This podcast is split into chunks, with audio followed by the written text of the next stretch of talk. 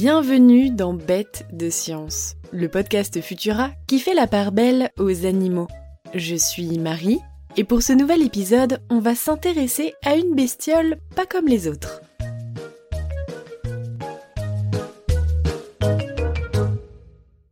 Le blob. Vous voyez ce que c'est? Si vous êtes des adeptes de films de science-fiction à l'ancienne et un peu kitsch, il vous viendra sans doute une image à l'esprit. Celle d'une créature extraterrestre jaune gluante qui grossit en engloutissant les habitants d'une petite ville de Pennsylvanie ou de Californie, au choix. Un flambi géant ravageant tout sur son passage. Avouez, vous avez frémi, non? Mais dans la vraie vie, le blob existe vraiment. Bon, en moins terrifiant, je dois dire, mais de son véritable nom, Physarum polycéphalum, c'est un organisme unicellulaire bien terrestre. Il fait partie de la catégorie des... des... bien on ne sait pas trop en fait. Ni plante, ni champignon, ni même animal, on dit qu'il est un amibozoaire, et plus spécifiquement un myxomycète. Voilà, pour les mots compliqués. On sait que ce drôle d'organisme existe depuis des centaines de millions d'années. Et les scientifiques en ont à ce jour décompté plus de 1000 espèces. Mais même là, les choses se corsent, puisque certaines peuvent présenter autant de différences que celles que l'on trouve entre un rongeur et une baleine dans le monde des mammifères. C'est donc une grande famille que l'on commence tout juste à explorer. Jaune, rouge ou noir, le blob adore les endroits sombres et humides.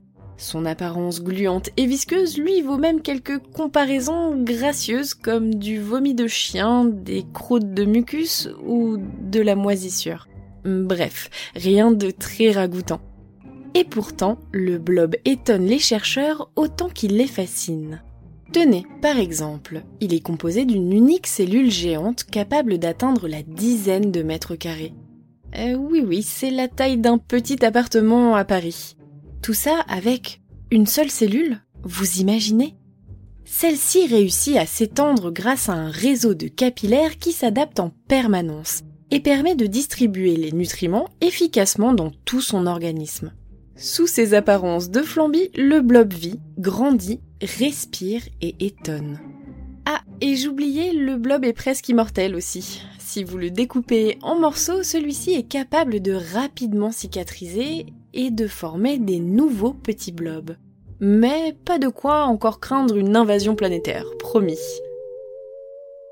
Bon, ce qui nous intéresse aujourd'hui, c'est l'intelligence du blob. Oui oui, je pèse mes mots en utilisant le mot intelligence, les scientifiques ont d'ailleurs réalisé une série d'expériences pour tester ses capacités à prendre des décisions, avec plusieurs blobs de différentes régions du monde. Et il s'est avéré qu'en fonction de leur région d'origine, les blobs ne sont pas tous égaux. Le blob australien, par exemple, a tendance à réfléchir avant de se lancer. Il apprend aussi plus facilement que le blob américain, et le blob japonais, quant à lui, est plus fonceur. Et il se trompe une fois sur deux. Afin de mieux comprendre comment ce curieux petit être interagit avec son environnement, des chercheurs de l'Université de Toulouse ont mis notre ami à l'épreuve en le titillant sur l'un de ses points faibles, sa gourmandise. S'il est friand de champignons et de bactéries, au laboratoire, rien de tel que des flocons d'avoine ou du jaune d'œuf pour attirer son attention. À la vitesse fulgurante de 4 cm par heure, notre blob glouton tisse ses réseaux jusqu'au casse-croûte le plus proche qu'il s'empresse d'engloutir comme un minuscule monstre de science-fiction. Trembler humain devant la puissance du blob. Bon, une seule chose peut l'arrêter. Mais non, pas la kryptonite, le sel. En effet, les chercheurs ont remarqué que le blob n'en est pas particulièrement fan, même si celui-ci n'est pas nocif pour le myxomycète. L'équipe a donc testé sa capacité d'habituation en plaçant des petits murs de sel entre la nourriture et lui. Et au bout de quelques jours seulement, leur sujet d'étude avait bravé ses peurs en franchissant l'obstacle salé pour rejoindre le garde-manger. On vous l'a dit, quand il est question de se goinfrer, le blob révèle son intelligence exceptionnelle. Le blob pouvait ensuite retenir cet apprentissage durant des mois, mais ce n'est pas là le plus impressionnant car il est en plus capable de transmettre ses expériences à des congénères. Mais comment? Eh bien en fusionnant temporairement avec eux. Vous imaginez si on devait faire pareil pour se raconter nos dernières vacances? Par ailleurs, le blob est aussi le roi du raccourci. Il sait toujours trouver le chemin le plus court, qu'il soit en ligne droite ou à travers un labyrinthe sinueux. On ne plaisante pas quand il y a un repas à la clé. Et il est si efficace dans sa façon de tracer des chemins que les ingénieurs pourraient même s'en inspirer un jour.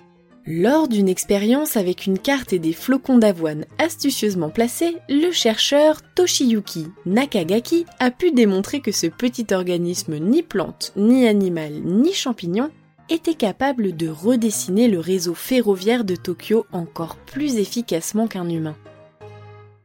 En attendant la suite de ses études, le blob vient de décoller à bord de l'ISS aux côtés de Thomas Pesquet pour tester ses capacités dans ce milieu parfois si hostile à la vie. Alors, pas si bête, le blob.